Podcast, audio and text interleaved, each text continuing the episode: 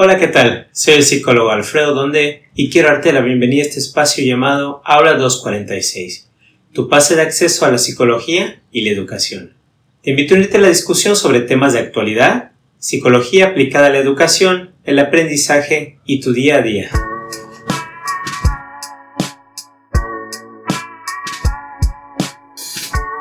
Hola, ¿qué tal? Soy el psicólogo Alfredo Donde. Bienvenidos a un nuevo episodio de Aula 246, tu pase de acceso a la psicología y la educación. El día de hoy vamos a platicar sobre cómo desarrollar una visión de equidad de género en las niñas y los niños en nuestro trabajo en el aula. Eh, les quiero platicar desde mi experiencia personal, diferentes trabajos que, que, he realizado con ellos, pues para abonarles algunas ideas que les puedan aportar. Finalmente, esta no es la guía básica, no es lo único que se puede hacer. Espero que con las experiencias que les estoy compartiendo, pues puedan generarse una idea de algunas cosas que podrían practicar. Eh, cuando hablamos de este tema, de generar una visión de equidad de niñas y niños en el aula, yo creo que, bueno, inicialmente lo primero que tenemos que tener en cuenta es la postura que tenemos, ¿no? Nuestra postura personal al respecto.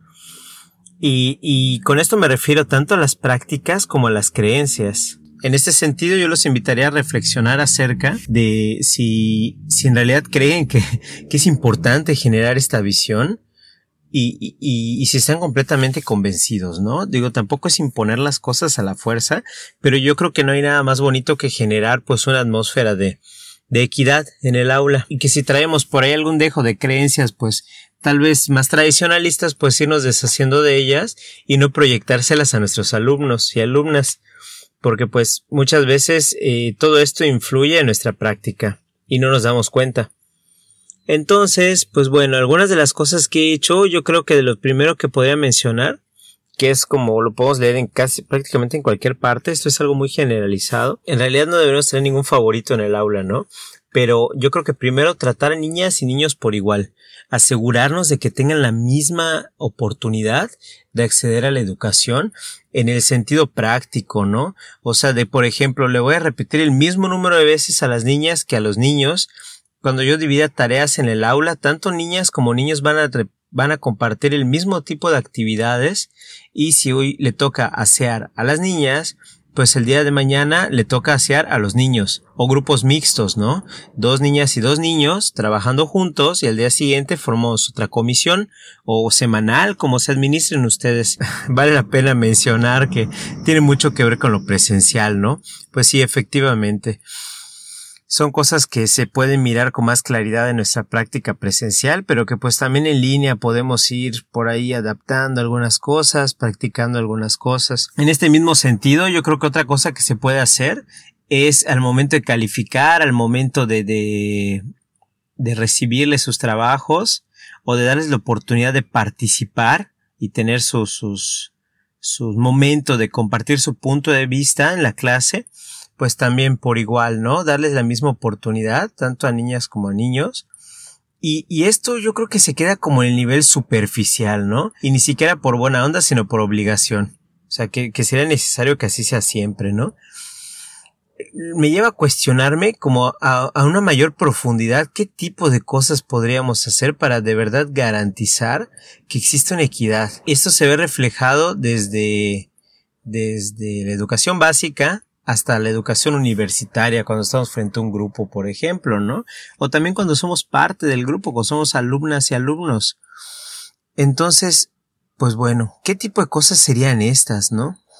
Yo creo que, que una de las cosas básicas que nos toca hacer como hombres es renunciar a nuestro privilegio en el sentido de que cuando miremos que que las cosas no están siendo justas a nuestro parecer, pues no vamos a ser el caballero de la brillante armadura que va a resolver la situación, pero al menos sí, sí señalar a lo mejor como, bueno, pues esto no es justo o no me siento cómodo con esto y sería justo que fuera de una manera diferente, ¿no? En la que todos tuviéramos las mismas oportunidades. Es un ejemplo. Otra cosa es, por ejemplo, eh, el evitar hacerle chistes a las niñas y los niños sobre que si, ah, pues es que fulanito llora, es un chechón, ¿no? Y, pareces niña o cosas así, que a lo mejor para algunos de nosotros sí puedes decir como, pues qué horroroso, jamás diría esto, pero también hay personas que a lo mejor no, no contemplan que, que este tipo de prácticas pues no son adecuadas que si en un momento se sostuvieron, pues ya no son correctas. Eh, o decirle a las niñas que no pueden jugar fútbol con los varones porque son marimachos o cosas por el estilo. O sea, como siempre evitar este tipo de comentarios, por un lado. Y por otro lado, yo creo que también, pues favorecer espacios en el aula en el que puedan compartir. Puedan compartir niñas y niños. Yo sé que dependiendo de, de, de la edad, pues van a desear más hacer esto o van a desear menos hacerlo. Eh, necesitamos conocer cómo es el desarrollo humano antes de querer imponerles algo, ¿no? Muy probablemente en la primaria no van a querer jugar con los compañeros del género opuesto. Están en este momento de, de, estar como más, más entre ellos, ¿no? Luego, pues en la adolescencia, está, se abre un poco este interés a querer mirar al sexo opuesto y acercarse y pues muy probablemente ya quieren estar como en grupos mixtos, participar en este tipo de cosas, que en general es cuando tenemos que aprovechar que ya tienen este deseo y evitar hacer espacios pues separatistas como como práctica pedagógica, ¿no? Que, que no necesariamente estaría justificado realizarlo de esta manera. Otra cosa clave que se me ocurre es eh, al momento de, de, dar los temas, de dar las temáticas, ser muy sensible de cómo mencionamos las cosas, de, de que a lo mejor existe una representación justa. Cuando hablamos, por ejemplo, de héroes patrios, pues hablar también de, de las mujeres que figuraron en, en, la historia de nuestro país, ¿no? Más allá de si la historia es como nos la contaron y todo esto, que eh, existe ya como esta visión crítica de la historia nacional, pues que la representación sea justa o sea, no, no, no ponerles también ejemplos de, de que Juanita fue al mercado a comprar frutas o Juanita está cocinando para sus hijos y, y, Pedrito eh, es un empresario que maneja mucho dinero y tiene que dividir. O sea, también mirar cómo nuestro discurso a veces perpetuamos estas ideas de que las mujeres están destinadas a ciertas cosas y los hombres a otras. O sea, deshacer esta visión errónea, ¿no? En cuanto a las prácticas, algo que he hecho que me ha funcionado y me gustó mucho en una actividad, eh, claro, reconozco desde mi inexperiencia, porque es algo que hice hace bastantes años, me gustaba eh, invitar a niñas y niños a hacer un listado de cosas que solo las niñas puedan hacer y otra de cosas que solo los niños puedan hacer. Entonces niños escribían sobre ellos y sobre las niñas y, y viceversa, ¿no? Y pues al final lo, bonito de esto, de esta actividad, era que cuando, compartíamos las listas en voz alta, o sea, sí reconozco, había muchísimas risas y, y, y claro, tenía, fluíamos y nos dejábamos llevar, ¿no? ¿no? No éramos como muy estrictos en ese sentido.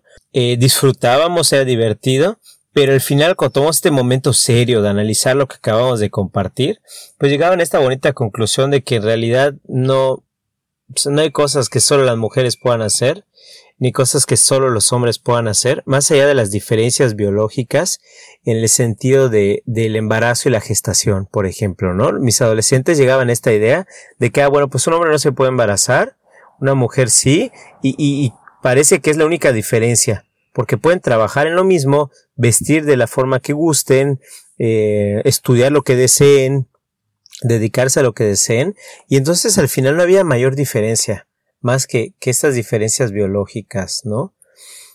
Entonces es una actividad que ahora sí que se los paso al costo, que les sugiero que es algo que pueden realizar en el aula con sus alumnas, con sus alumnos. La profundidad que le van a dedicar obviamente va a depender del grado de, de, la edad, perdón, con la que estén trabajando. Y, y, finalmente es una actividad muy bonita que les invito a, llevar a cabo y esto les ayuda a darse cuenta de que no somos distintos. Eh, no somos distintos en el sentido de las oportunidades a las que podríamos acceder y de las cosas a las que nos podríamos dedicar. Y obviamente esto sin invisibilizar que somos diferentes en el sentido de que somos muy diversos y no necesariamente somos una copia al molde y que a todos nos debería gustar lo mismo y deberíamos ser tratados como, como de la misma manera, ¿no? Por eso también es muy importante explicarle siempre a niñas y niños pues esa diferencia entre equidad e igualdad para que, que tengan en cuenta que a veces por, por términos de equidad, pues sí es necesario dedicar ciertas atenciones especiales a cada quien dependiendo de lo que necesita, de acuerdo a lo que, a lo que realmente pues eh, le haría falta para acceder a, en este caso, a la educación o para acceder a sus derechos.